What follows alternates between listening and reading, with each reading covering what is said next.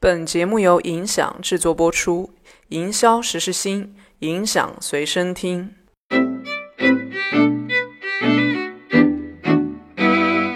大家好，今天呢，我们请到了影响的第三十一位对话嘉宾，呃，来自于华西生物润百颜的品牌总经理君君杨军总。那我们也先请这个军总做一个简单的自我介绍，包括呢，也可以对华西生物然后润百颜的一些品牌的故事做一个简单的介绍。好。嗯，大家好，我是呃华熙生物润百颜品牌总经理杨军，呃呃，我从事我的背景更多的是从事互联网出身啊，对，所以呢，可能我跟美妆的基因，嗯，不太多，不太多，差一点点啊，对，但是呢，我从事互联网一直呃，原来毕业之后更多的是做互联网的一些营销的工作，嗯。啊，然后后来更多的一段很长的一段时间是在做咨询工作。嗯，咨询工作做什么咨询？做传统企业的互联网转型咨询。哦，啊，对，所以我们当时服务过像。呃，中粮集团、蒙牛、伊利，然后等等，然后包括一些食品、溜溜梅啊等等啊，包括服饰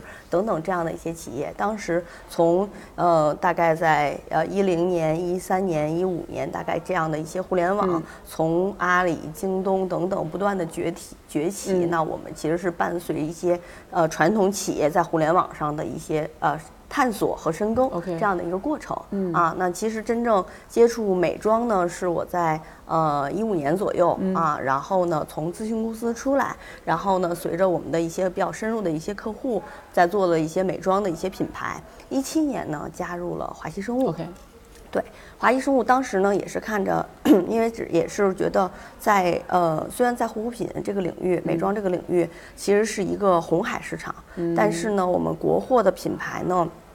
还没有一个可以从像华谊生物似的，从我们的产业链。终端在我们的原料端、生产端啊、研发端、生产端到我们的终端销售、营销一体化的这样的企业，嗯，包括我们也看到了整个呃国货市场，我们现在还算是一个困境中，在不断的再去找突破的这样的一个呃这样的一个局面，所以就我觉得当时也是看中了一个整体的一个发展吧，当然也被呃整个华西生物大家的管理层，大家二十年就做了一件事，玻尿酸。是。啊这样的一个。理念我们觉得是被打动，然后被吸引，所以来到了这样的一个公司。当时一七年来到华西生物呢，其实华西生物还算一个，就是还是在二十年专注一件事情——玻尿酸。OK，啊这件事情的这样的一个呃研发，然后弊端销售的这样一个公司啊，对。所以当时呃，其实你刚才跟问我说，那润百颜一四年成立的品牌，是一四年注册了，但是一四年的润百颜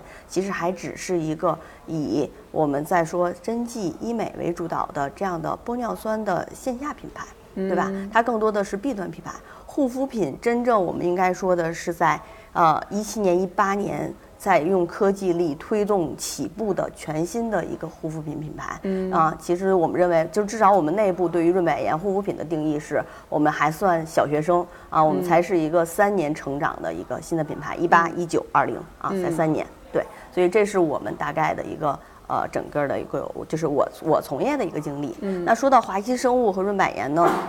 华西生物呢，可能大家在网上也会看到很多华西生物的一些报道。刚才我说了，简单一句话就是说，华西生物，呃，无论是从我们的管理层还是从我们的业务层来看，其实二十年年兢兢业业的做的就是玻尿酸的研发。当然，我们现在可能除了玻尿酸以外，我们有更多的一些交联平台呀，我们的一些其他的发酵产物的这样的一些呃，我们的一些新的一些呃原料的一些出来。那我们除了我们在原料端，然后呢，我们还会在我们的呃深入的我们的在医美的药械端啊，包括我们终端的 C 端的护肤品端，其实我们现在是三驾马车并列齐驱的这样的一个发展。那润百颜呢，算是华熙生物最早的一个护肤品的这样的一个品牌。那最早的基因呢，其实润百颜是起源于嗯我们的赵老板啊，赵总。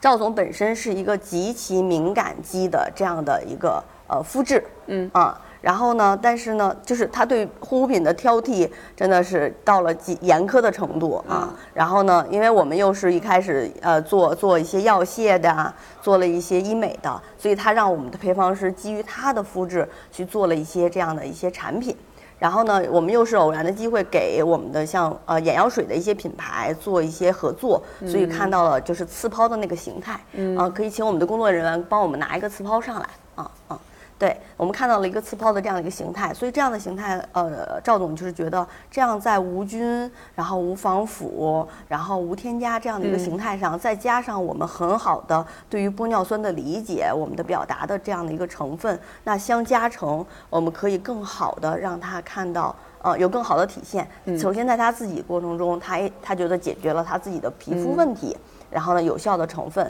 再加上呢，我们做了医美。那医美你知道是什么样的人？爱美、有钱啊，皮肤挑剔，是对吧？这样的一些人服务这样的一些用户，那就更要求你的产品有好的表达和好的效果啊。那所以这一块呢，我们的用户一开始先是去供给我们这样的一些医美挑剔的一些用户。那一八年开始，那刚才你说的，我们开始面向 C 端，其实一开始确实是一个红利的这样的一个上升期。那为什么说？二零二零年是我们的一个快速增长，但是我们经历了红利期过程中，那我们不断的再去研究 C 端，然后再不断的去呃协同我们自己，在不断的调整的过程中，今年其实是一个整体的一个爆发。爆发，